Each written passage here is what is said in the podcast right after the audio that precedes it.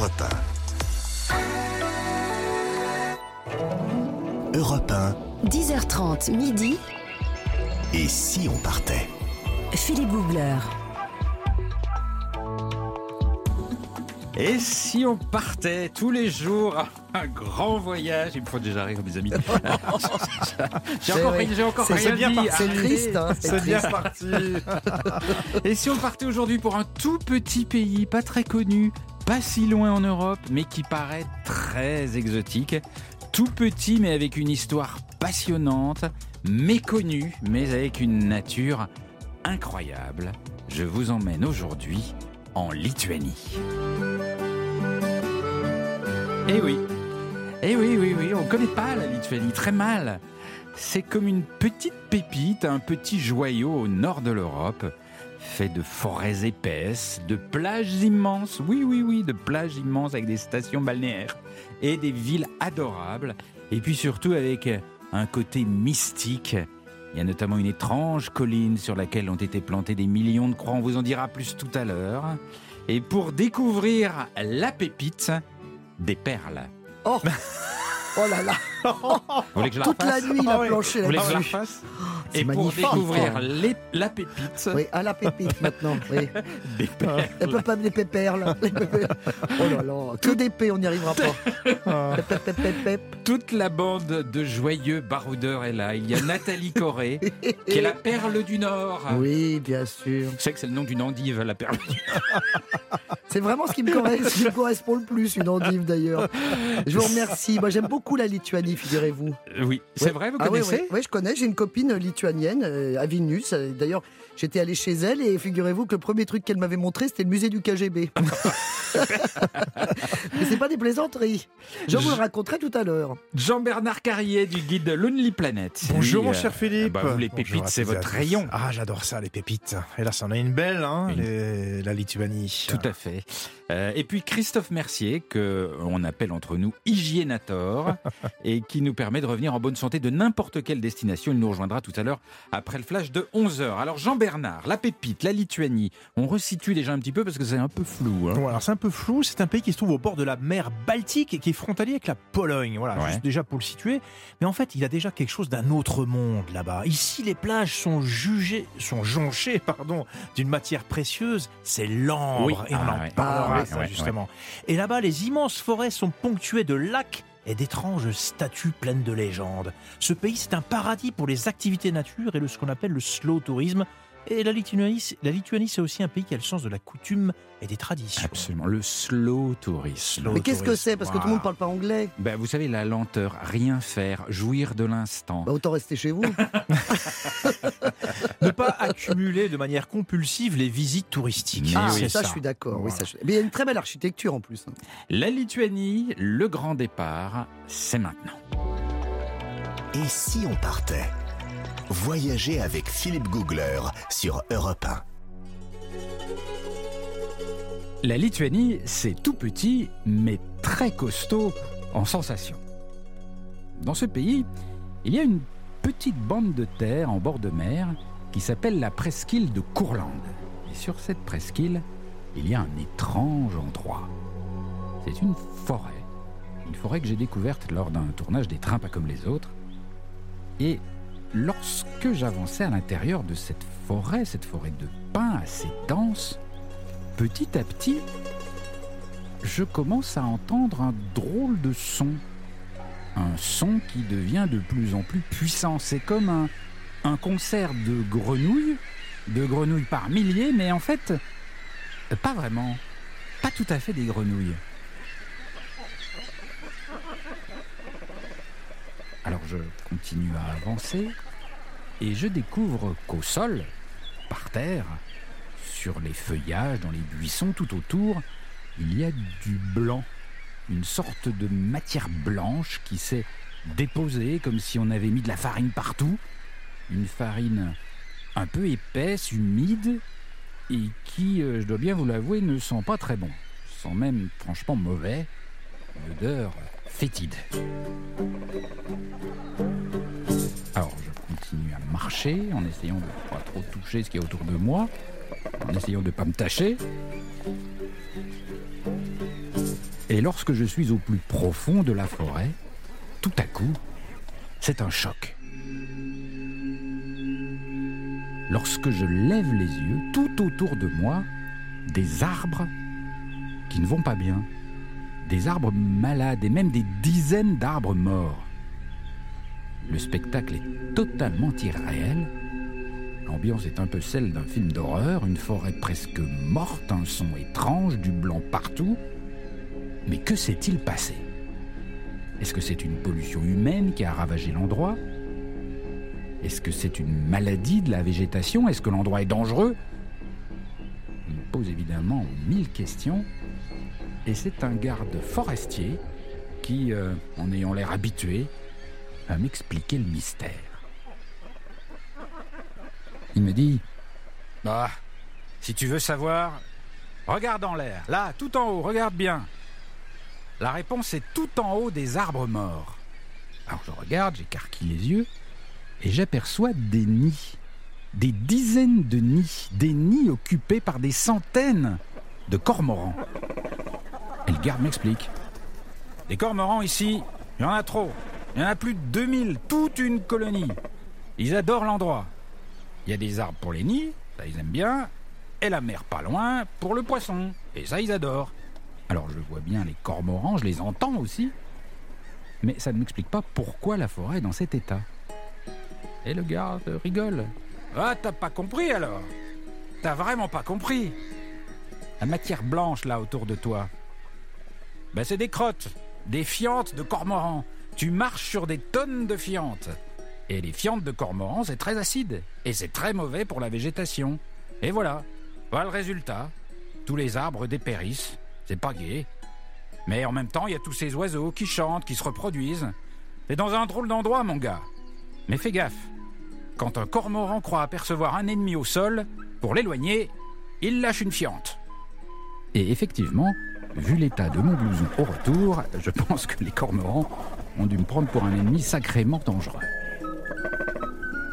Europe 1, Et si on partait? Philippe Googler.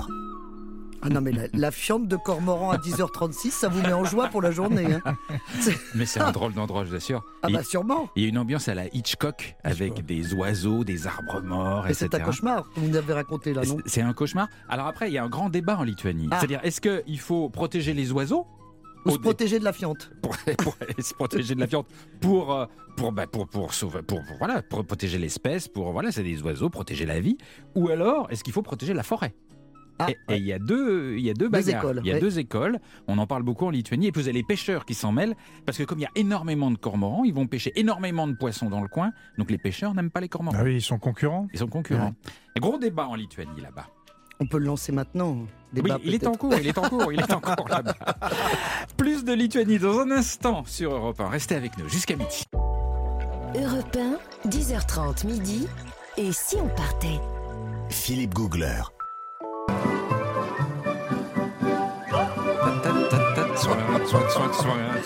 Non mais vraiment, mais moi je vais vous filmer parce que vous voir danser, franchement, bah ça donne pas envie. Nous sommes en Lituanie sur Europe 1 jusqu'à midi. La Lituanie, la petite pépite du Nord, la petite pépite baltique. Nous voyageons tous les jours, vous le savez, sur Europe 1 entre 10h30 et midi. Tous les jours, un, un pays, un grand voyage. Et nous sommes en ligne. En plus, évidemment, d'être accompagné de mes camarades baroudeurs, nous sommes en ligne avec Caroline Goldi depuis Vilnius, la capitale de la Lituanie. Euh, Caroline est originaire de Bordeaux. Elle s'est installée là-bas en Lituanie il y a 9 ans. Elle y est prof de français. Bonjour Caroline. Ça, ça, ça doit être bonjour en, li- en lituanien, c'est ça? Bien joué. Et on répond Achou, c'est-à-dire merci. Ah, Oh. Oui.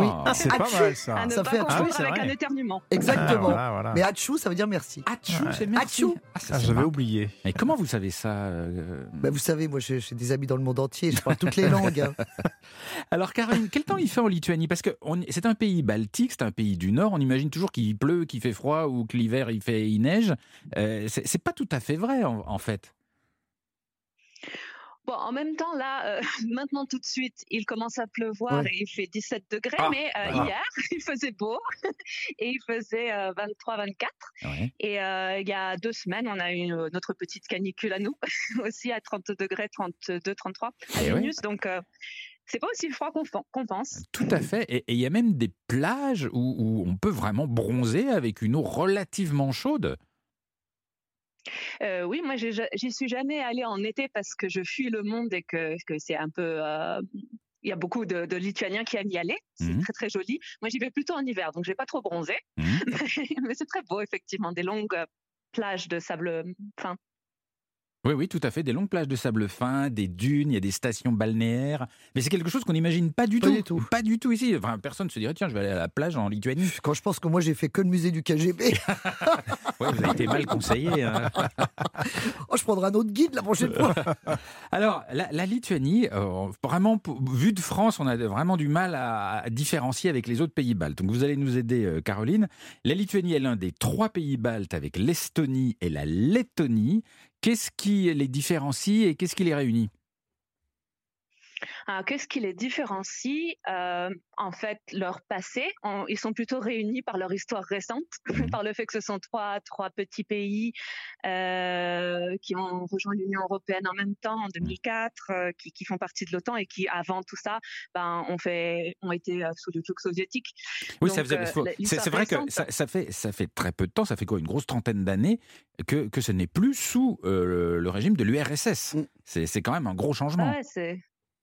C'est exactement ça, c'est depuis 1990, donc euh, c'est très récent. Mhm.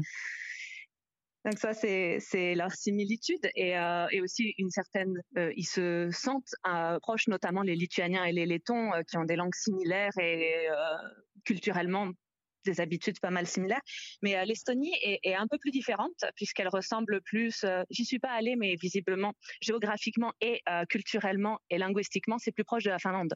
Oui, ce qui ne nous parle pas forcément nous beaucoup parce qu'on a du mal aussi à imaginer la Finlande. Mais les, langues sont, sont différentes dans ces trois petits pays. Ouais, c'est euh, ben par exemple le, le finlandais et l'estonien, c'est même pas des langues indo-européennes, donc c'est d'une famille totalement différente. C'est des langues qui ont rien à voir, alors Mhm. que euh, le letton et, euh, et le lituanien, ce sont des, des langues indo-européennes, Mhm. mais Et- pas slaves. Est-ce que- est-ce que- est-ce qu'on se dit des blagues des- les uns sur les autres dans, dans ces trois pays? Parce que vous avez vos Belges, je crois. oui, euh, oui, des, des blagues gentilles. Euh, donc les, les Lituaniens, par exemple, euh, ils, ils ont souvent des blagues sur le fait que les Estoniens sont plutôt lents. Je sais pas trop d'où ça vient, mais euh, visiblement ça pourrait être parce que justement la, la langue étant différente, euh, ils ont des voyelles très longues en estonien, et donc euh, ça peut donner l'impression de parler lentement. Donc c'est peut-être pour ça. Ouais. Mais donc il y a par exemple un, un, Letto- pardon, un Lituanien et un Estonien qui sont dans un bar, et le Lituanien se moque de l'Estonien en lui disant mais vous êtes tous lents les Estoniens, et le lendemain il se reçoit une raclée. Ah bon? Donc, c'est bien que l'Estonien n'a pas été très rapide dans Ah, c'est ça La raclée n'arrive que le lendemain. Oui, c'est de- Ah ça c'est de l'humour lituanien. Que- Excusez-nous. On est lent comme des Estoniens pour, euh, pour comprendre. Et moi, j'ai- j'ai- j'ai- j'ai- moi, j'avais- j'ai- il y avait une blague que j'avais entendu dire. Je crois que c'est les Estoniens qui racontaient ça, des femmes lituaniennes euh, qui, qui sont réputées quand même avoir un gros caractère, les femmes lituaniennes. Et elles disaient qu'en en fait, elles cachaient bien leur jeu et qu'elles étaient comme les sachets de thé. Alors c'est pareil, j'ai mis longtemps à comprendre. Vous voyez les amis pourquoi qu'elles Bah. Qui diffuse, qui diffuse. eh ben non, c'est qu'une femme lituanienne, elle, elle ne se révèle qu'une fois que vous l'avez mis dans l'eau chaude. que, que- que vous l'avez que vous l'avez testé quoi en gros c'est ça mais, voyez mais non, que mais dites donc, mais qu'est-ce que c'est que ces blagues mais c'est des blagues Ah oui, ça, ça mérite un coup de cymbale. Du don. mais non mais c'est ah, c'est une blague que j'ai entendue là-bas Oui, c'est ça, bien sûr. C'est- vrai que les, les femmes les femmes euh, les lituaniennes ont un gros caractère c'est Oh bah. vrai Si vous lui racontez des blagues comme ça, évidemment. Caroline Oui, vous activez le caractère avec euh, la blague. Ah oui. La blague. Il se rend pas compte. Euh, non, euh, moi je connais pas cette blague en particulier. Euh, après, oui, les. ouais, Je pense que les femmes lituaniennes ont une grande personnalité. Par exemple, il y a eu une présidente lituanienne pendant deux mandats. Donc là, c'est un président, mais avant, c'était une présidente pendant deux, deux mandats. Donc, euh, oui, les femmes euh, savent, savent diriger euh, et savent se faire entendre. Ouais, et il y, a une tradition. euh, en fait, souvent les, les Lituaniens, il y a, il y a une- historiquement, est un peuple de la terre, assez, assez rude, assez, assez ferme, assez cash d'ailleurs. On se dit, il n'y a pas trop de formules de politesse en Lituanie. Euh, oui, je crois que c'est une des premières choses que les, les Français euh, et peut-être d'autres d'autres nationalités remarquent en arrivant. Euh, on dit pas trop bonjour, merci, même si vous avez dit tout à l'heure le mot pour merci. Euh, c'est oui. Euh, mais notamment, bah, par exemple, si on va au kiosque acheter un journal euh, ou même dans une petite boutique ou un supermarché, euh, c'est pas forcément nécessaire de commencer l'interaction par bonjour. Moi, je le fais toujours, mais je crois qu'on me considère comme un peu étrange. Ah. Et euh, oui, en fait, c'est un peu cette idée qu'on n'a pas vraiment, on se on parle pas vraiment aux gens qu'on ne connaît pas. C'est quand on se connaît après avoir fait connaissance, après euh, être devenu un petit peu plus intime, que on se sourit, etc. Donc, par exemple, avec mes voisins dans dans la cage d'escalier, euh, quand j'ai emménagé au début, euh, moi je, je disais bonjour quand je les croisais et euh, silence, mur, rien du tout. Ouais. J'étais très très choquée. Euh, et maintenant, ben, je- j'ai des bonjours en retour ou euh, pour les, les moins laconiques, un hochement de tête, mais c'est déjà beaucoup. Oui, c'est vrai qu'il y a un donc, euh, côté, il y a un côté un peu froid, un peu Méfiant surprenant. peut-être, Ben, non? C'est-à-dire que vous avez- c'est-à-dire qu'on- les, les gens ne vous sourient pas. C'est-à-dire que vous souriez, vous dites bonjour, c'est le mur. Ah. Et, et au début, on a l'impression de dire, mais il me déteste, mais non, c'est juste une habitude. C'est une habitude et en fait, il y a même le revers de la médaille. Moi, j'avais euh, une de mes étudiantes qui travaillait en France dans un magasin, dans une boutique. Et euh, pendant un de mes cours euh, sur Internet, elle me dit, mais Caroline, qu'est-ce que c'est fatigant de travailler en France? Il faut sourire toute la journée, même quand on n'est pas content, même quand la personne n'est pas polie, même quand ceci, même quand cela. J'ai mal aux joues et, c'est un peu hypocrite, non? Donc, ouais, c'est l'envers du décor où, nous, on a l'impression, ah, ils sont un peu froids, etc. Et eux, ils se disent, Français, pourquoi ils sourient tout le temps? Fous Euh, ils nous prennent pour des Thaïlandais. Peut-être. Euh, vous restez avec nous, euh, Caroline. On continue à explorer avec vous euh, la Lituanie dans un tout petit instant sur Europe. Europe 1, 10h30 midi. Et si on partait? Philippe Googler. Allez, hop Moi j'ai C'est le bal partenaires musette quand aujourd'hui ou quoi C'est pas mal, j'aime bien. moi. Mais c'est Balmusette Mais oui. Aujourd'hui. Ah, par le mal, voyez. Mais vous vous libérez, je trouve, par rapport à l'année dernière, question danse. Ah oui, vous êtes plus souple, je sais pas, il y a quelque chose. Nous sommes en Lituanie sur Europe 1 jusqu'à midi. Chaque jour, un grand voyage. Nous sommes avec Caroline depuis Vilnius, qui est euh, prof de français là-bas, et puis avec mes petits camarades euh, baroudeurs, et notamment avec, bien sûr, ma chère globe croqueuse. Oui. Et euh, Nathalie elle a, elle a pour fonction de, de dégoter les plats les plus incroyables de la planète. Et surtout, grâce à quoi elle s'installe à toutes les tables. C'est-à-dire que si vous la voyez passer près de chez vous, surtout ne l'ouvrez pas la porte parce qu'elle va se taper l'incruste. Donc Nathalie, sur quelle table Sous quelle table Est-ce Bon, que, dites, comment sous quelle est-ce que vous avez mis vos chaussons? Ah bon? Oh là là là là, j'ai peur Non mais écoutez, Oh là là, faut vous voulez que je vous saute à la, la gorge à chaque phrase ou quoi? Oh oui, vous savez, moi je, je- je vis beaucoup dans ma tête, hein, j'ai des amis beaucoup dans le monde. Oui, Et moi j'ai rêvé que j'étais invité à dîner chez Ingvar. Ingvar. Ingvar est lutteur professionnel. Il est lutteur Oh écoutez, tout le monde peut pas s'appeler Philippe, hein, vous m'excuserez. Bon, Mais vous Oui. l'avez rêvé ou vous l'avez fait je l'ai rêvé. Un ami lituanien dans son chalet tout en bois, avec ses trois fenêtres tout en bois. Oui. Vous savez, il y en a une pour euh, Dieu, il y en a une pour le propriétaire, puis il y en a une éventuellement pour la vue. Ah oui. Hein, enfin, on espère. En tout cas, dans son chalet en bois, avec des chaises de style Henri III en bois, des fleurs en papier, dans des vases en cuivre. Je ne suis pas arrivé les mains vides, figurez-vous. Oui. Non. Et vous avez invité Il m'avait invité, bien sûr. Oui, non, là, je me suis pas tapé l'incruste. je ne tape pas n'importe quelle porte. J'avais apporté des chacotis. Les chacotis, vous en avez forcément mangé, ce sont des gâteaux cuits à la broche. Vous savez, une espèce de, de, de sculpture de gâteaux. Alors, bon, je vous avouerai que euh, je, je les avais rapportés de manière de Bigorre parce qu'en fait, on a les mêmes. Ah bon? C'est pas le même goût, mais c'est le, même look. Et c'est le même nom? Exactement. Non, bah, bah, on n'appelle pas ça des chacotis, c'est un bonnière de Bigorre. Et puis j'avais apporté surtout une bouteille de Varouta rosé. Le Varouta rosé, vous savez, c'est du vin, mais ils n'ont pas de raisin. Hmm. Donc le vin, il est frais avec des fraises. Ah, oh. Oui, ah oui, bah comme vous dites, ah bon voilà. Mais c'est bon Bah, euh, c'est bon, non, c'est spécial quand même. Du vin de Bon. fraise Oui, oui, oui, bah oui, il y a du vin de cassis aussi, il y a de, de tout- toutes sortes de vins, mais pas que du comme nous. Vous l'aviez trouvé sur place? Oui. Du vin, mais c'est sucré? Ah bah oui, c'est c'est- bah oui, c'est très sucré forcément, c'est Ah. beaucoup plus sucré. Alors Ingvar, qui me connaît bien le coquin, m'avait préparé un petit apéro Mm. avec du Keptadvona.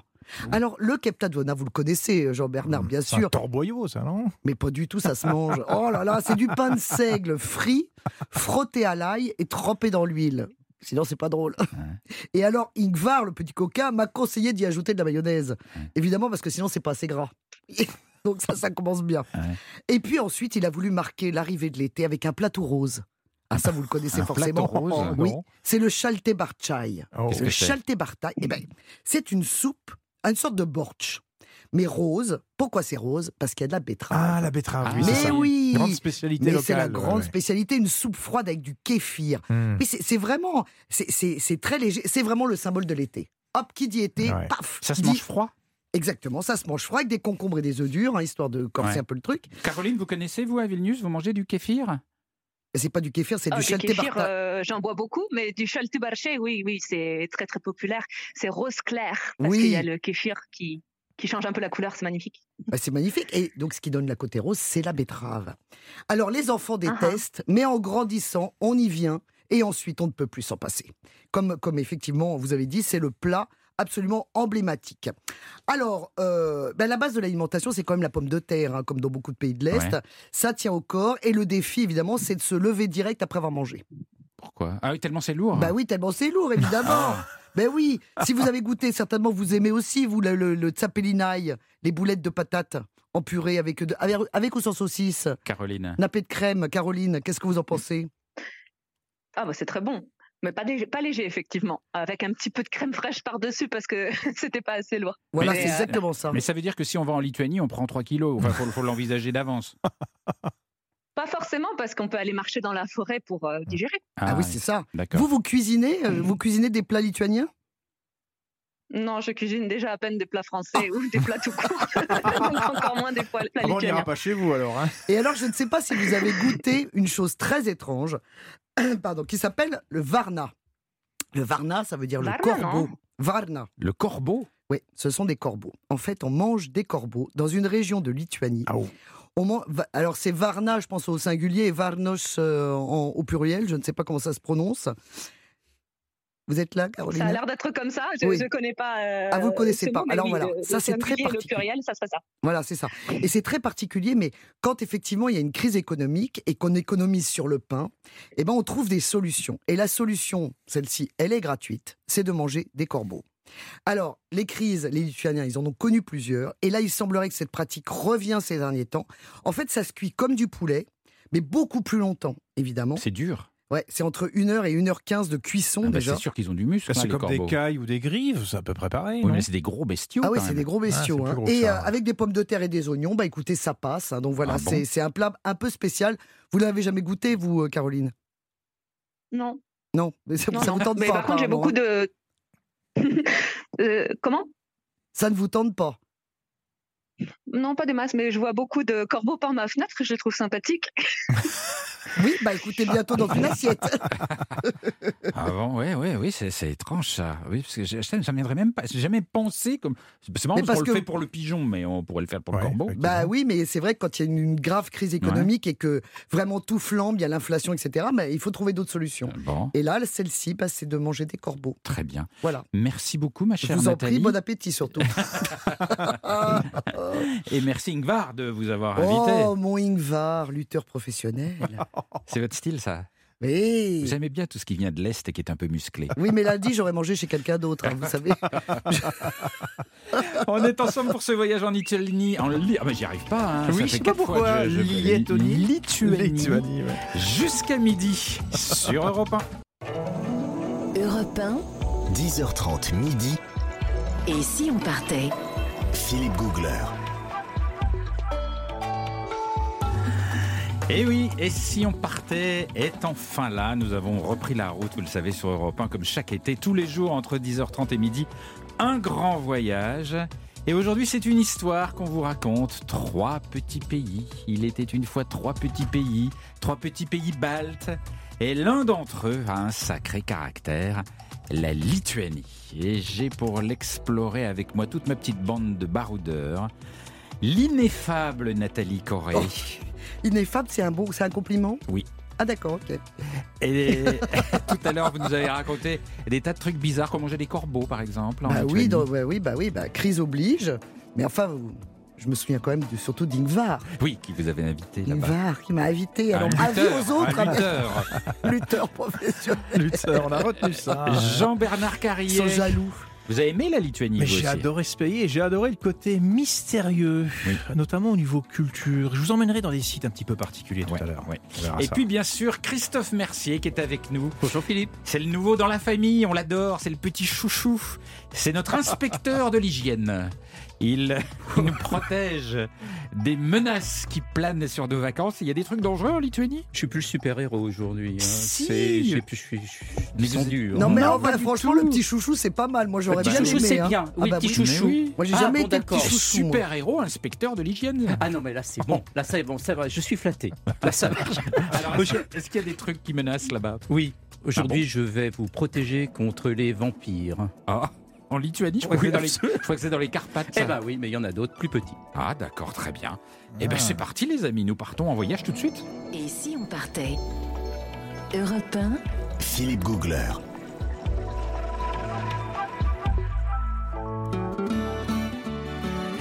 Et puis bien sûr, nous sommes toujours en ligne avec Caroline en direct depuis Vilnius, la capitale de la Lituanie.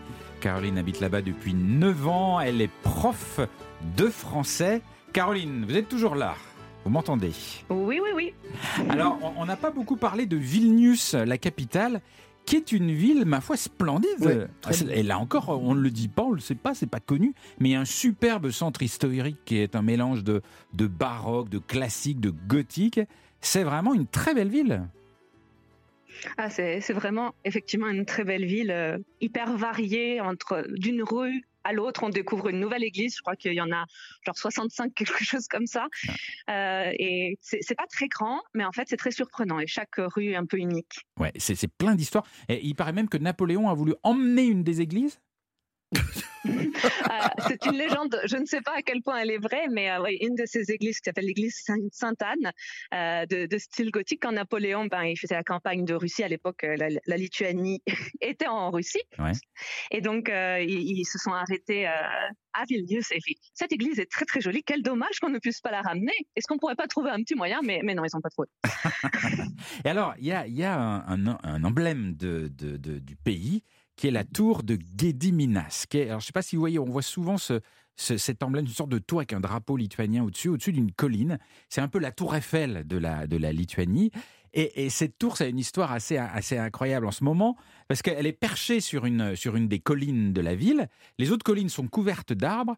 Et euh, il y, a- une histoire, allez, vous allez me dire si c'est vrai, Caroline. Je crois que, je ne sais pas qui là-bas a décidé tout à coup d'enlever les arbres qui sont sur la colline, qui portent la tour Eiffel de la Lituanie, sauf que c'est les arbres qui tenaient la colline, c'est c'est ça, et que ça pose un gros problème.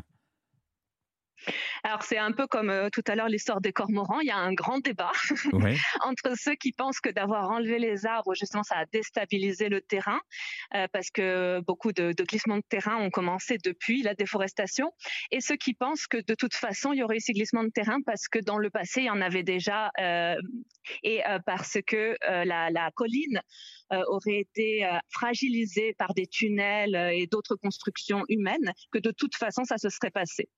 Donc, les, les opposants et, à la déforestation et, et ceux qui disent qu'elle n'y est pour rien. Mais parce que, Mais en tout cas, c'est vrai que maintenant, la colline n'a plus aucun arbre. mais, mais il y a même des, des contreforts en béton qui sont construits, parce que la tour de, de c'est, c'est vraiment la tour Eiffel de la Lituanie, c'est la tour de l'ancien château du fondateur de Vilnius au XIIIe siècle, et c'est un emblème national. Mhm, oui, c'est même euh, le, le symbole de Vilnius euh, pour euh, l'Office du tourisme de Vilnius a ce symbole. Mhm. Ouais. Ouais, c'est, curieux cette histoire. Bon, ben, j'espère que votre, votre emblème national ne va pas s'effondrer. Euh, la, la, la, la- la- la Lituanie a fait partie longtemps de, de l'URSS, du bloc soviétique. Est-ce qu'aujourd'hui, dans la vie des Lituaniens, il y a encore des traces de cette époque qui n'est pas si lointaine, qui date d'une trentaine d'années? Euh, oui, alors pour moi, ça va parfois être de vie, difficile de hein. dire si ça vient de comment? Oui, dans, Dans- le mode de vie. Euh, si, si ça vient de cette époque-là ou, ou pas. Mais par exemple, euh, en lituanien, il y a très peu d'insultes et si on veut insulter quelqu'un, on va utiliser des mots russes. Ah, Ils sont beaucoup plus forts, beaucoup plus parlants. en quelque sorte. On se venge comme on peut. Ah oui. C'est Ouais. horrible.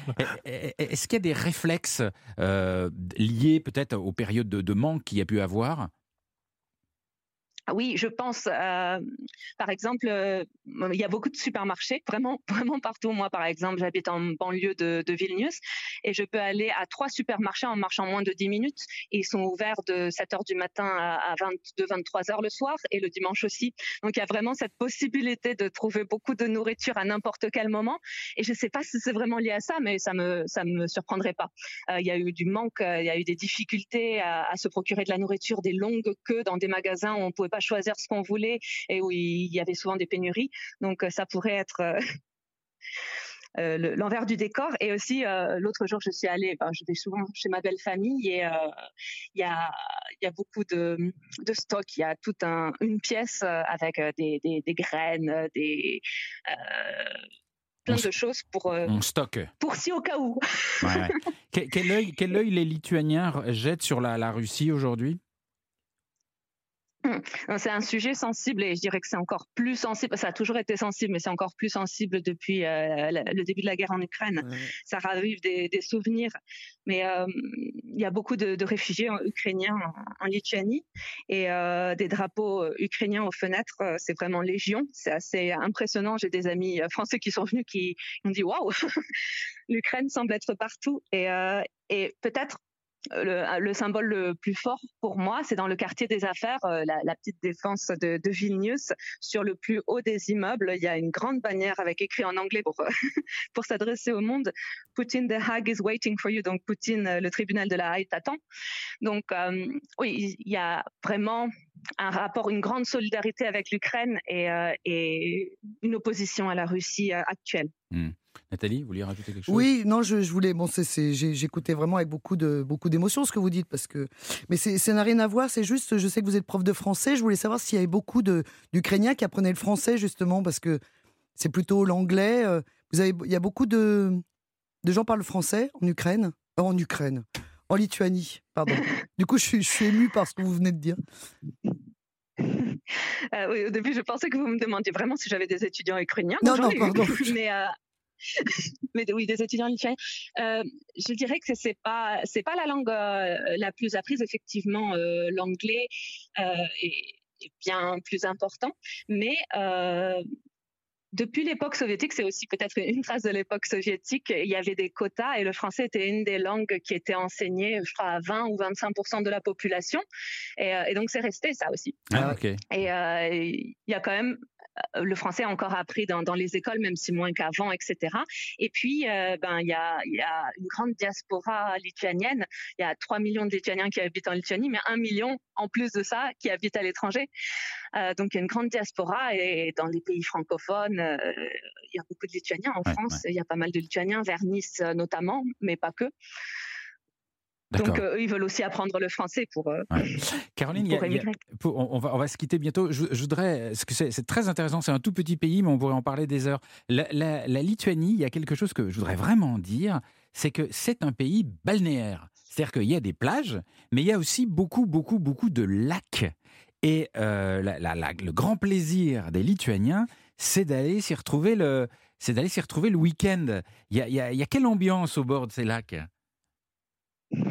Ouais, c'est c'est assez fi- fi- ah, festif, festif. Ouais, wow. C'est assez festif. On peut euh, même euh, si on n'a pas de voiture, on peut y aller en bus de Vilnius assez facilement. Et donc, euh, on va se retrouver. Les Lituaniens, ils aiment beaucoup. J'ai l'impression faire des barbecues euh, et passer un bon moment euh, à- au- autour du feu, à discuter, à se raconter Ouais. des histoires, euh, euh, passer un moment comme ça de convivialité en mangeant et en, en buvant de la bière. Donc, euh, il y a vraiment cette ambiance. Et puis se baigner, nager, peut-être faire un peu de sport, du volet, euh, Faire du pédalo.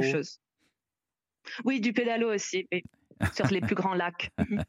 Merci beaucoup, Caroline, d'avoir été avec nous comme ça depuis Vilnius en, en Lituanie. Dans un tout petit instant, nous allons poursuivre ce voyage avec les aventures de Jean Bernard. Jean Bernard qui est un aventurier qui parcourt le monde, mais quel genre d'aventure a-t-il pu vivre en Lituanie? La réponse dans un instant. Philippe Googler sur Europe 1.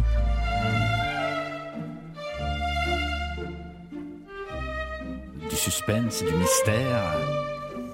Une aventure peut-être mystique. Oui, c'est ça.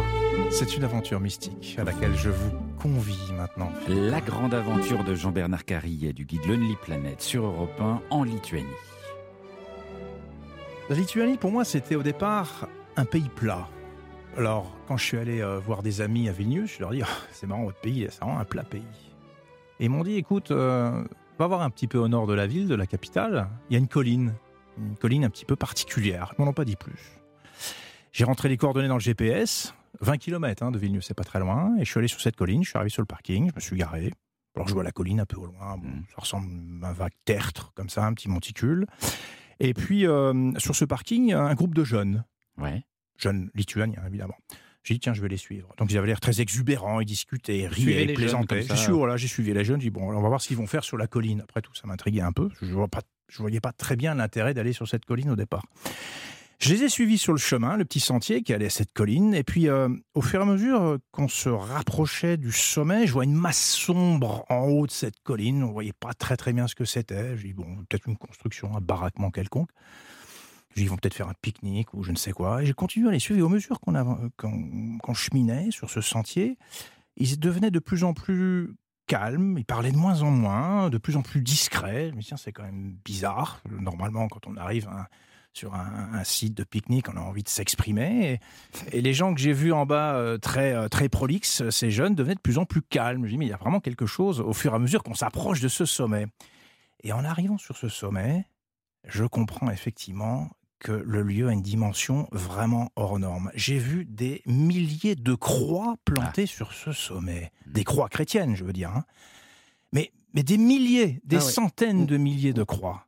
De toutes les tailles. Les, plus petites faisaient peut-être quelques centimètres.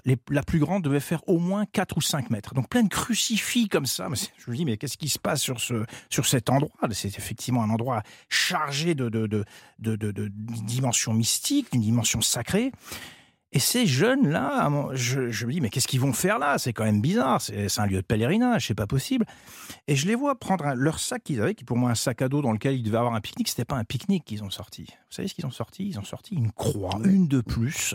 Ils ont sorti une croix, ils l'ont plantée, ils l'ont ajoutée à ces milliers de, de à cet amas de croix qui était déjà là.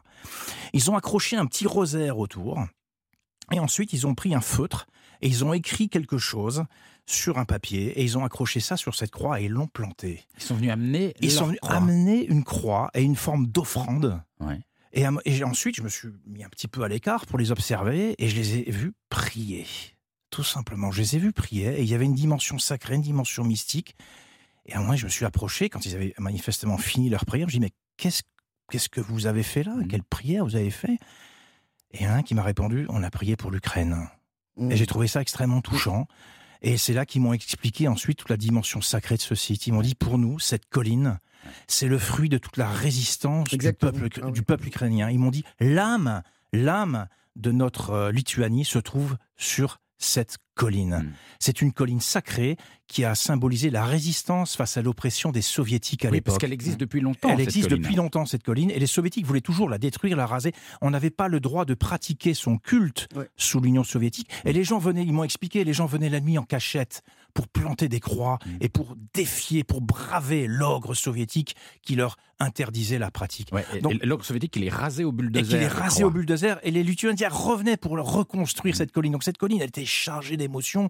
Et, et- et moi-même, j'ai été touché par ça. Je me suis senti envahi par toute cette, euh, cette dimension-là. Et j'en ai eu la chair de poule. Il y avait quelque chose d'extrêmement poignant Mm. et d'émouvant sur ce site, qui n'est pas un site culturel, c'est pas un site naturel, c'est pas une colline où on va se balader, Mm. effectivement. C'est une colline où on vient se recueillir. Nathalie, vous y êtes allée aussi Oui, j'y suis allée. C'est c'est extrêmement émouvant. C'est-à-dire qu'il y a vraiment tous ces milliers de croix. Et surtout, enfin moi, ce qui m'avait frappé, c'est que il y a, y a la dimension comme pas comme dans les cimetières pour nous. Nous, on va prier nos morts.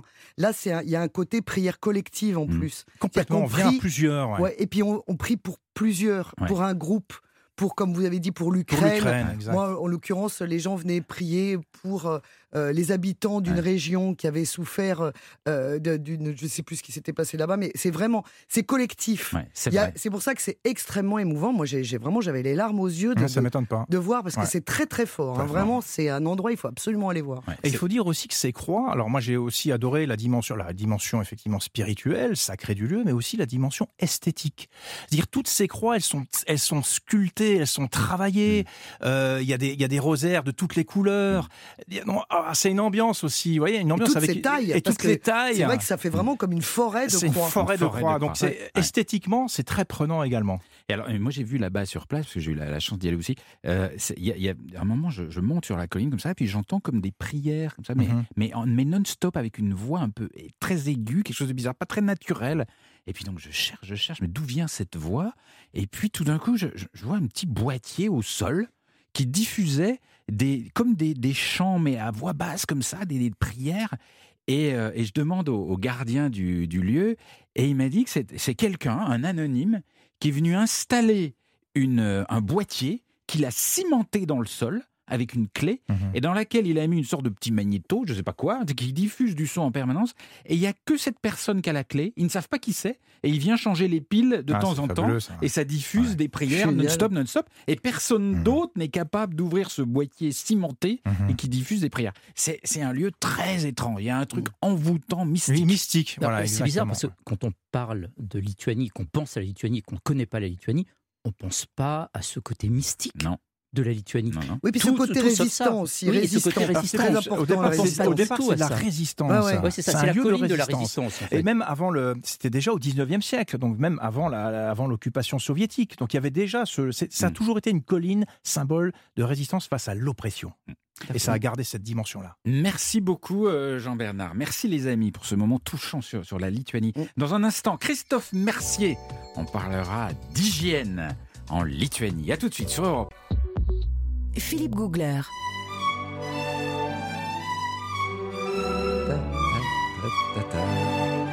Nous folâtrons, nous bagnodons. nous nous promenons. Oui, C'est ce qu'on comme, va faire. comme d'habitude, personne m'invite à danser. C'est- Ah, c'est pas pour me la ramener, mais franchement, trois hommes à table, pas un qui, qui, qui bouge ses fesses. Nathalie, on va pique-niquer tous les deux. Oui, bah c'est pas pareil quand même. hein.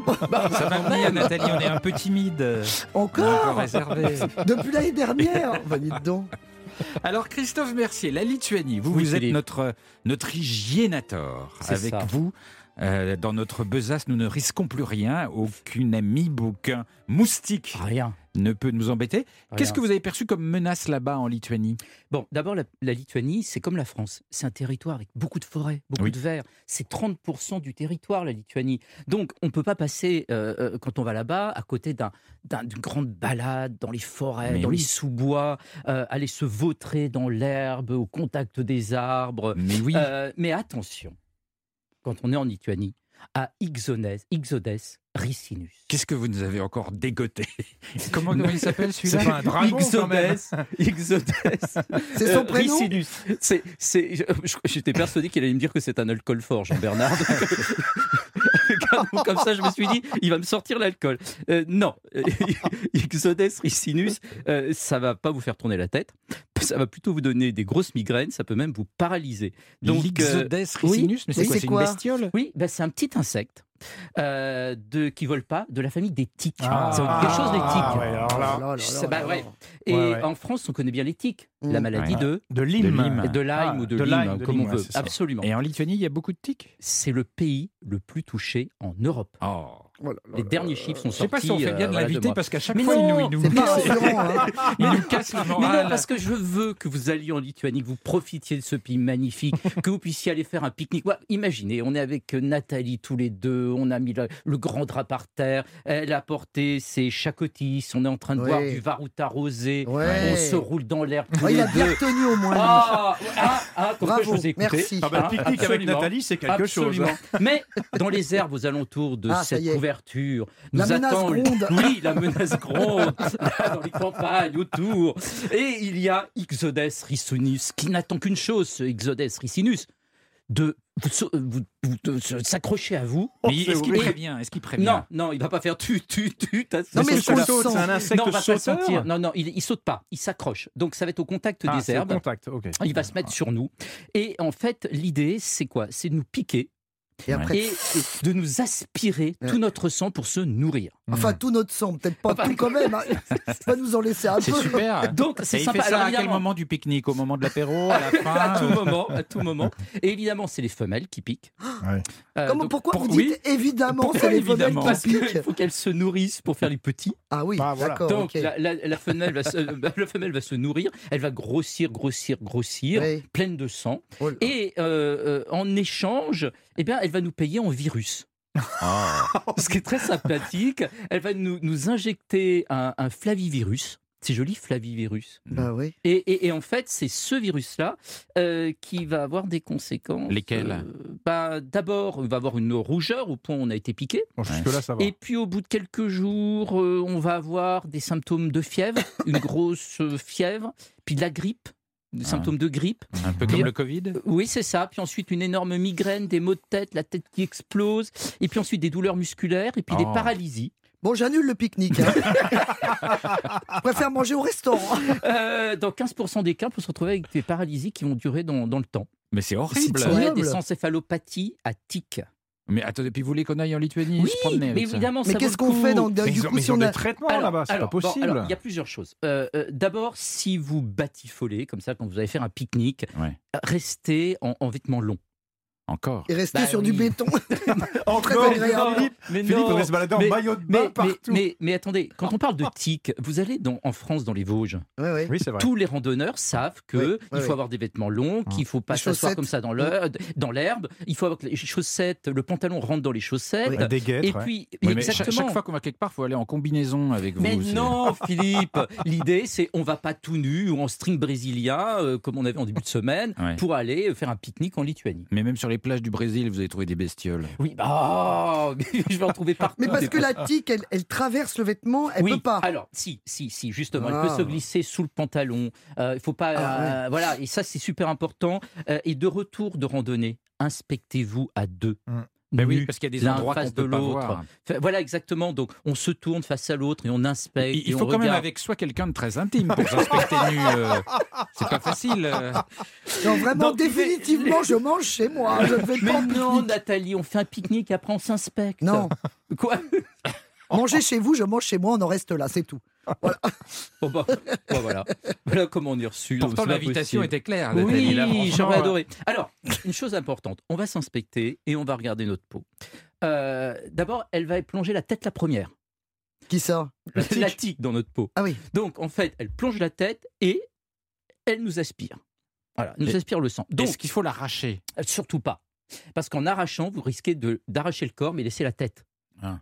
Donc c'est surtout pas à faire. Bah, il faut Donc, faire quoi? Alors, avant de partir, dans votre Faut lui demander de- gentiment.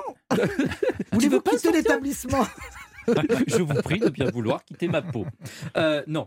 Euh, avant de partir, ça fait partie des éléments que vous allez mettre dans votre sac à dos, le tirtique. Ah, Ah oui, oui, oui, oui, oui, si, C'est si, quoi si, ce si. truc? Mais Jean-Bernard, Ah oui, ça partout. Non, non, mais je, je vous écoute. Partout, non, beaucoup faut vraiment parce ça partout dans le de monde. Oui, un tirtique. Alors, c'est une fourchette à, à, à deux, hum, Deux dents. deux dents. Qu'il faut Donc, plonger dans la peau. et, et- et- et que, qui est un peu recourbée.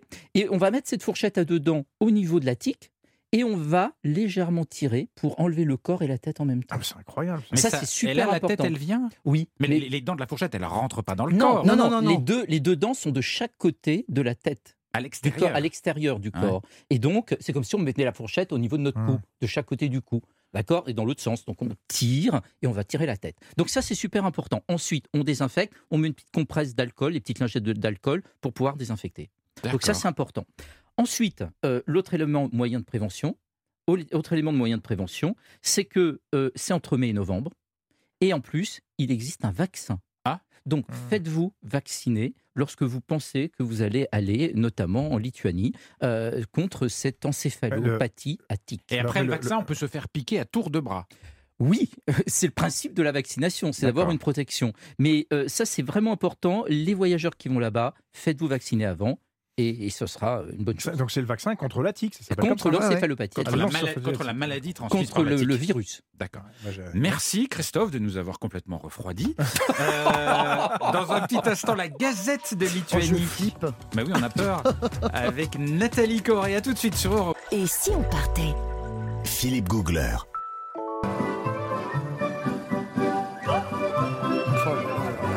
Vous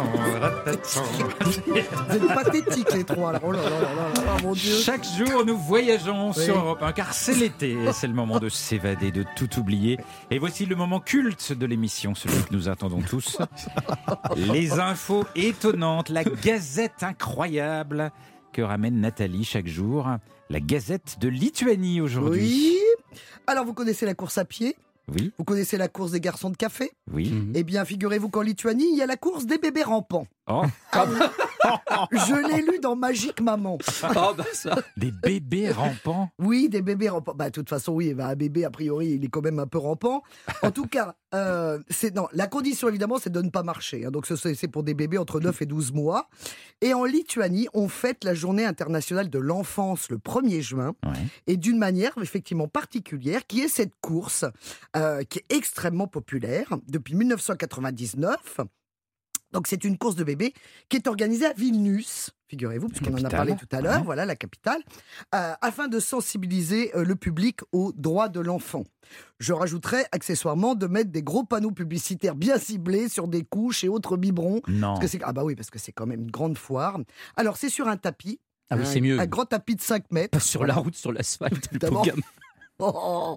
Et les paris, les parents, les parents tremblent. On fait des les paris. non, les parents tremblent parce que le suspense est à son comble. Va-t-il ce petit chou arriver jusqu'à la ligne d'arrivée? Mais au bout, il y a quoi? Il y a un biberon? Alors justement, les parents sont au bout. Mais va-t-il s'allonger et faire une petite sieste en plein milieu, un petit roux ou un petit caca? Donc on qui- aligne des bébés? Voilà, on les aligne sur la ligne de départ. L'autre côté, il y a les parents qui sont hystériques, qui brandissent des tas de choses. Des Alors, ça peut être chacotis. Des chacotis. Ça peut être aussi des, euh, évidemment, bah, des peluches, euh, le jouet préféré du petit. Mais alors, signe des temps, figurez-vous que j'ai vu quand même des parents qui brandissaient des téléphones portables, Oh des non. iPads Non, et des non, télécommandes de télévision. bébés. je Oh vous jure, je vous le jure. Bref, en tout cas, tout ce qui peut faire que le bébé passe la ligne d'arrivée et qu'il devienne le héros de la, de la soirée, parce que c'est très important que le bébé soit le héros. Et il doit ramper sur quelle distance? 5 mètres, mais il écoute rien. Je l'ai dit au début. Ça, 5 ils mettent combien de temps pour faire ça? Oui. Ah bah le temps qu'il faut. Mais il y a hein, des records du monde. Mais non, c'est pas un record on du a- monde, c'est assez lituanien. Mais on mesure la vitesse du bébé? Non. En tout cas, il y en a un qui a rampé, ça c'était très, très particulier. Il a rampé, mais vers, vers une maman, mais pas la sienne. Donc, euh, ça, Je c'est veux plus- quand même je veux plus celle-là. Ah, je c'est- c'est l'occasion de changer. ouais. Posons-nous des questions. Bon, Euh, plus sérieusement, la Lituanie. Il y avait un le- échange à la maternité. Oui, oui, c'est ça, C'est ça comme la famille Groseille. C'est ça. Euh, alors, en tout cas, plus sérieusement, la Lituanie est le seul pays, figurez-vous, au monde à avoir un parfum national. Ah. Oui, Ah. qui s'appelle Lituania. Bah, en tout cas, vous n'êtes pas obligé de le porter. hein. On n'est plus sur le régime de l'occupation temps, c'est soviétique. mystique. C'est pour être en odeur de, saint- de sainteté. Voilà, tout à fait. Mais vous, mais croyez pas si bien dire avec vos, vos âneries, c'est que je pèse mes mots. Non, non, je rigole. Euh, non, la Lituanie, figurez-vous, euh, le, le parfum Lituania, ça symbolise la passion de la vie et la joie, parce que c'est vraiment, euh, ça, ça reflète l'esprit, la personnalité, et les événements qui ont, euh, euh, qui ont, qui ont marqué le, le pays de la Lituanie. Alors il y a Lituania, bien sûr, qui est le pays, le parfum emblématique, mais vous en avez deux nouvelles flag- Oui, mais fragrances. ça sent quoi? Bah, ça sent un parfum, comme vous voulez que je vous le décrive. Moi, il y a- il y a- ça sent plein de choses. Évidemment, je ne l'ai pas senti. Donc, Mais c'est homme ou femme non, mais c'est pour tout le monde. Ah, c'est pour Ah, tout mixte. Alors, c'est il y a un deuxième, deuxième fragrance qui s'appelle Barbara. Pourquoi Barbara Ça, c'est le reflet de la poésie de la Lituanie, vous voyez. Euh, ça, ça porte le nom de Barbara Radz, Radzivil. Oui. Radzivil, qui était-ce? Qui était Je sais C'était la grande duchesse de la Lituanie au XVIe siècle, bien évidemment. Elle avait une Donc- odeur particulière, elle se lavait pas. Bah, nous- Oh, mais non, mais c'est poétique. oh là Mais c'est- un homme de l'hygiène, c'est ça qui l'intéresse. Non, Mais oui, à l'époque, on se Et lavait le pas. Troisième, la troisième fragrance, c'est Kingdom. Kingdom qui veut dire évidemment royaume et qui symbolise la guerre et la paix, les fondements de la nation. Et si on porte ces parfums, on est un, Alors, si un- fondements. un- un citoyen respecté ça, ça, ça Pas donne un plus spécialement, mais en tout cas, c'est quand même assez unique qu'un pa- un pays, un pays euh, bah, son produise propre son parfum, propre parfum quand Ouais, même. ouais, hein. C'est ouais. quand même un peu. Bon. Mais De on toute façon, l'achète. rien ne vous impressionne. Mais vous. si, Mais Alors non, mais, bon, mais si. Alors, et on, on l'achète vais tout ce, ce parfum, on l'a où Il parfume quoi mais en Lituanie. En Lituanie, vous voulez vous l'acheter Sur le drapeau Mais non, mais dans un magasin. Oh là là.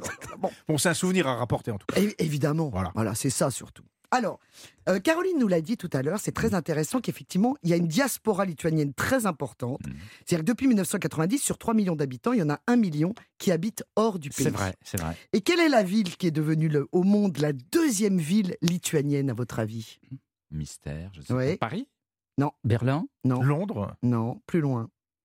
C'est Chicago. Ah, oh là. Chicago est la deuxième ville lituanienne après Vilnius. Vilnius compte 550 000 habitants environ. Et ben Chicago, on a plus de 100 000. Et pourquoi? Eh ben, les gens sont partis aux États-Unis. Bon, il y a eu une grosse diaspora euh, juive qui est partie euh, pour, euh, pour, pour fuir les pogroms, bien sûr. Ouais. Et euh, il y, a, y a même le plus ancien, le plus ancien journal lituanien qui s'appelle l'AMI, qui s'appelle Drogas.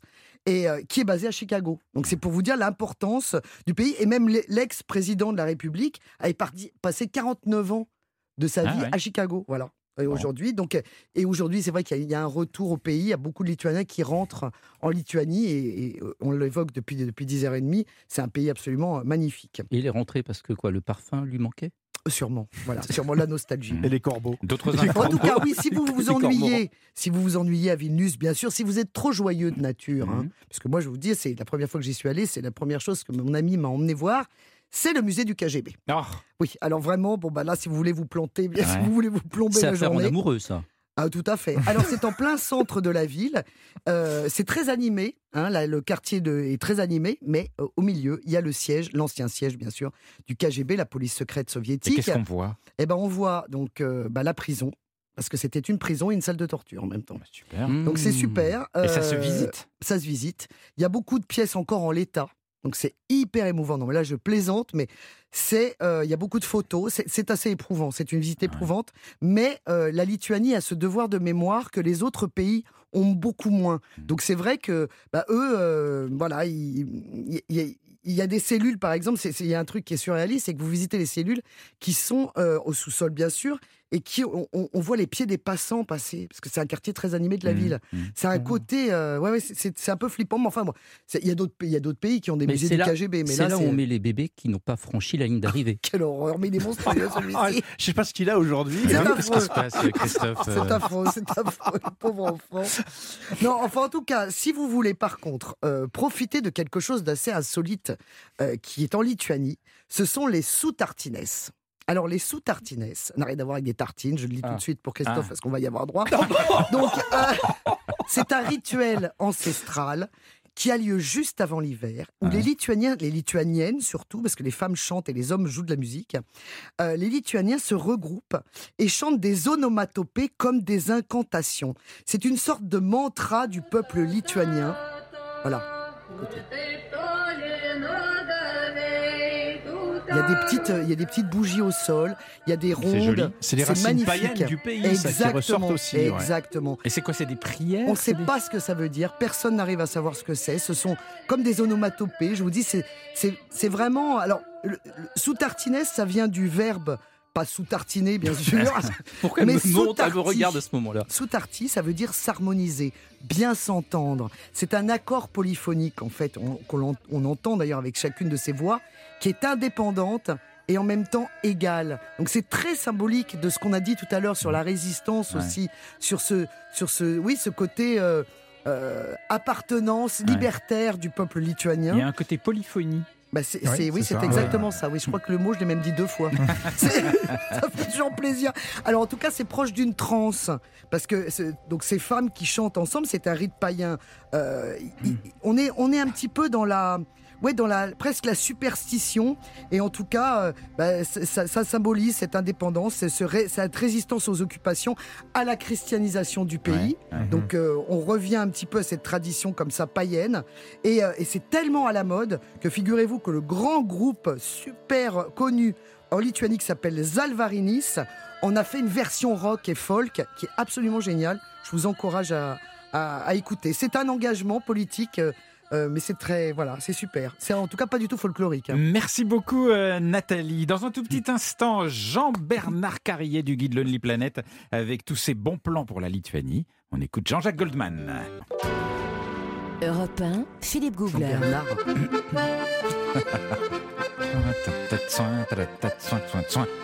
Ah, vous préférez ça au sous tartinet, ça J'aime bien ça. Ouais, ouais, ouais, ouais. J'aime bien. Alors, la Lituanie, nous voyageons dans ce pays tout petit mais immense en termes d'intensité, de sensations, de choses à voir. Vraiment, c'est un, c'est une belle destination.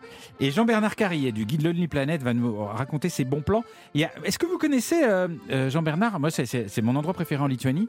C'est la presqu'île de Courlande, qui est un lieu incroyable parce qu'il y a des plages immenses, des stations balnéaires, une eau qui parfois monte à 27 degrés. On a du mal à, le croire, hein, les pays baltes, mais parce que c'est une zone un peu protégée. Vous êtes allé là-bas? Ben oui, justement, le vent qui caresse les dunes, les odeurs de pin qui embaument la brise, les immenses forêts peuplées de sangliers et d'élans. Voilà. Les villages de pêcheurs que vous avez traversés, Philippe, Oui. justement, vous l'avez expliqué tout à l'heure.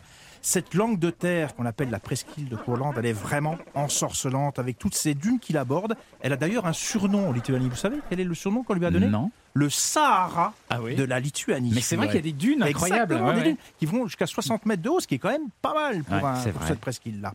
Alors, le meilleur moyen d'explorer cette péninsule, une fois qu'on s'est installé dans son petit hébergement, une petite chambre d'hôte bien sympathique, eh ben, c'est le vélo. Oui. Ça, c'est le top. Il y a une super piste cyclable. Avec un petit blouson parce que la pluie vient vite. Ça peut venir vite, effectivement. Le vélo cette- dans le sable? Ah non, piste cyclable, j'ai dit. Ah, d'accord. à côté des dunes, entre, qui traversent la forêt de pins, à côté des dunes. Ça fait à peu près une trentaine, quarantaine de kilomètres. Et par moments, on traverse ces villages, on voit les fumoirs à poissons devant les maisons de bois, et c'est l'itinéraire est essentiellement plat. Euh, si jamais vraiment vous voulez, vous voulez y aller euh, jouer tranquille, vous pouvez même euh, louer un vélo électrique. Voilà. hein. Donc c'est le meilleur moyen de s'imprégner de cette ambiance, de cette presqu'île qui est complètement immergée dans la Baltique. Ouais, et- et il y spécial. a une ambiance, une ambiance vraiment particulière, Ouais. nordique et balnéaire en même temps. C'est vraiment. Je sais pas trop où on est. C'est très beau les maisons en bois en plus. Ouais. Avec les Avec fumoirs à poissons. Avec les fumoirs à poissons devant. Ouais, Oui. ouais. Voilà. Et c'est aussi la terre des pêcheurs d'ambre. Vous les voyez avec leurs filets dans, la mer. Exactement. À l'intérieur des terres, il y a un parc national que, que vous, qui, qui vous, qui a retenu votre attention Parce qu'il y a beaucoup de parcs en Lituanie. Il y a six parcs nationaux en Lituanie. Pour un petit pays ouais. comme ça, c'est pas mal. Alors, il y en a un que j'ai beaucoup apprécié, c'est le parc national de Gemaitija. Euh, il a tous les attributs d'un parc national. Alors, d'épaisses forêts comme dans un conte de Grimm, des lacs, euh, toutes sortes d'histoires de fantômes et de légendes autour de ces lacs, évidemment.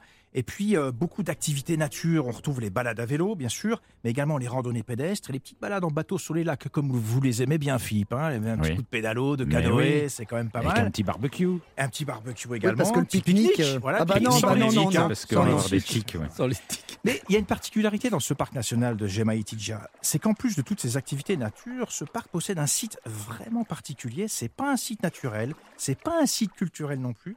Figurez-vous, c'est un site militaire. C'est une ancienne base soviétique de missiles nucléaires en plein cœur du parc. Non. Alors, eh oui, eh Et oui, alors- se visite et complètement, c'est Ah un bon lieu de visite. Elle C'est est compl- dingue. Alors, elle est désaffectée. Elle est installée dans des bunkers. Il y a un musée qui est installé là et qui raconte l'histoire de cette fameuse guerre froide. On en revient toujours à ça, hein, l'oppression Ah soviétique. C'est c'est pas radioactif C'est pas radioactif. Elle a été construite dans les années 60 à l'insu même des Lituaniens. C'est-à-dire que les Soviétiques avaient construit cette base-là et la puissance des missiles qui étaient entreposés dans ces bunkers, ces missiles nucléaires, était d'une puissance comprise entre 1 et 2 mégatonnes, c'est-à-dire 10 fois supérieure à celle de la bombe qui a détruit Hiroshima. Et donc tout était tourné vers l'Europe de l'Ouest. Il aurait suffi d'appuyer sur un bouton et tous ces missiles pouvaient Ah. pulvériser toute l'Europe de l'Ouest entière. Mais Voilà. qu'est-ce qu'on C'est pas voit réjouissant quand Non. même. hein. Qu'est-ce qu'on voit aujourd'hui dans cet endroit exactement? Qu'est-ce Ben, qui reste? ben, tout est gardé, c'est-à-dire vous avez les, les, les, les puits, ces fameux silos, et bien, il y a un musée qui a été aménagé à l'intérieur avec des panneaux qui vous expliquent à quoi servait cette, euh, cette base-là et qui raconte l'histoire de la guerre froide. Ouais.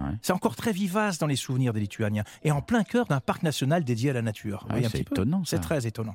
Côté art de vivre, il y, a- il y a des petites choses agréables? Alors moi j'aime bien le thermalisme, figurez-vous. Ah oui. Eh oui, il faut se faire du bien de temps en temps. C'est pas simplement des balades, etc. Il faut aussi se détendre. Et il y a une ville d'eau justement euh, en Lituanie qui s'appelle Druskininkai. C'est un peu l'équivalent de Vichy en Lituanie. Ah. C'est le Vichy lituanien. Alors euh, il y a une très belle architecture là aussi très élégante qui date du 19e siècle, comme à Vichy d'ailleurs. Pourquoi Des- quand vous dites 19e siècle, vous me montrez du doigt Alors là, à chaque fois, il dit 19e Non, siècle, il fait comme ça. témoin, Nathalie, avec votre main. témoin. Oh. Alors, pareil, on retrouve des, des, des- des maisons très élégantes, hein, en bois, peintes en jaune, en vert pastel, des grands parcs. Ouais. C'est vraiment une ville thermale, une station thermale très agréable. Et puis, bien sûr, euh, des centres de soins, des spas, comme Ah. vous les aimez bien, Philippe. Avec hein. des j'adore. massages. Voilà, avec des massages. Alors, il y a des Ah, massages à Il y a le base massage à l'ambre. ah voilà, exactement. Oui. Alors, Ça il y a ça massages Ouais, ouais, à base de boue et les ma- et comme vous le dites Nathalie exactement des, des massages et des bains à base d'ambre. Je rappelle ce que c'est que l'ambre, c'est une résine fossilisée qu'on trouve dans la mer Baltique et elle a des pouvoirs de renforcement des défenses immunitaires. Mais comment Là, m'adresse au doc. Mais comment ça, un massage à base comme L'ambre, c'est dur. Bah c'est oui, mais là, c'est le- fondu, le- c'est fondu en huile. Ça fait comme un savon, une Ah, huile, et on peut s'enduire de, de, de, de, Et- ce- de cet ambre-là. Mais C'est là, vraiment Ils font, agréable. ils font- Christophe ils font des, des séjours tout compris, mais franchement super bien. On y mange super bien. Ouais, les soins sont de grande qualité. C'est cher. Et non, et justement, c'est ça qui est très intéressant, c'est que c'est euh, pas cher du tout. Ouais. Donc c'est des prix très raisonnables. Ouais, Donc Nathalie bien, Pardon retenez bien c'est le nom de cette ville, hein, Drushkininkai. Ouais. Tout à fait. On sera interrogé dans cinq minutes.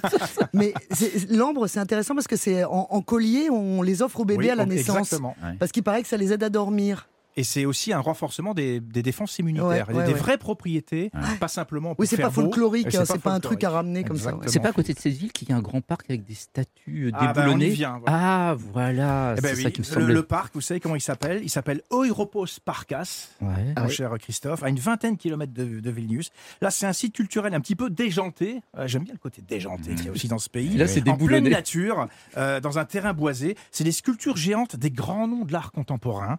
Euh, sculptures, elles sont disséminées dans la forêt. En fait, c'est un musée d'art contemporain à ciel ouvert dans une forêt. Voilà. Donc, la composition la plus étonnante, c'est celle d'un artiste lituanien qui a réalisé une sculpture avec 3000 postes de télévision, avec une espèce de labyrinthe comme Ah, ça, wow. avec des postes de télévision euh, des années 50, 60. Et c'est beau 70. Oui, c'est plutôt beau, c'est un peu déroutant. Bah, mais en dans pleine une forêt, forêt, en oui, dans un ouais. salon, euh, c'est peut-être moins, peut-être moins Oh, il sympa. repose Parcas, voilà. Ouais. C'est un. Les amateurs d'art contemporain adorent ce site et même si on n'est pas forcément un fan, on est vraiment, euh, on est vraiment euh, complètement gagné par l'ambiance Ouais. du lieu. Et si on a le temps d'aller que dans la capitale, vous avez des tuyaux? Alors la capitale, bien sûr, euh, on a vu qu'il y a beaucoup d'églises à visiter, des musées, des monuments. Il n'y a pas que ça, c'est très festif. Notre invité l'a dit, Caroline. Il y, a, il y a un quartier festif dans lequel il y a plein de micro-brasseries artisanales avec des bars euh, dédiés à la mixologie et des superbes cocktails qu'on trouve pas ailleurs. C'est ça aussi la, la- la particularité de Ah. Vilnius. Alors pas de caipirinha ou de choses comme ça, mais des cocktails qui associent par exemple de la betterave, Ouais. qui est la Ah. spécialité locale, et du vin de cassis. Voilà, Ah. ça c'est un exemple de, C'est de bon, cocktail ça que j'ai. Ah oui, c'est super bon. Parce que c'est ce que je vous disais tout, Tout à est l'heure. fait avec le les ingrédients locaux. En fait, ils font du vin avec des fruits, avec des fraises, avec du cassis, Exactement. comme vous l'avez Et des dit. baies, des baies, des herbes sauvages. Merci beaucoup. euh, C'est un beau voyage. Qu'est-ce qu'on l'aime ce pays On a hein. envie de Ah, J'ai envie d'y retourner là. Non, mais il faut y aller. C'est absolument Non, y mais aller. Allez, on y retourne. franchement, On et y c'est pas loin, c'est pas loin, c'est c'est rapide. Merci les amis, on va se quitter là, c'est vendredi, euh, et, et donc vous allez pouvoir passer un beau week-end tranquille, reprendre vos forces, refaire votre valise, laver votre linge, et puis lundi on repart sur les routes dans un pays mythique, le pays de Samarcande, de Ah la. Route de la soie, mais aussi de la mer disparue, la mer d'Aral. Lundi, nous irons en Ouzbékistan. À suivre Europe Midi avec euh, Raphaël Delvolvé. Bonjour Raphaël. Bonjour Au Philippe, bonjour à tous. Eh bien, Europe 1 au plus près des incendies qui ravagent une partie de la Gironde depuis mardi. La situation, vous allez euh, l'entendre, ne va pas du tout en s'améliorant. Large page consacrée dans le journal d'Europe Midi dans quelques minutes maintenant sur Europe 1. À tout de suite. À tout de suite, passez tous un très bon week-end et d'ici lundi, surtout, n'oubliez pas de rêver.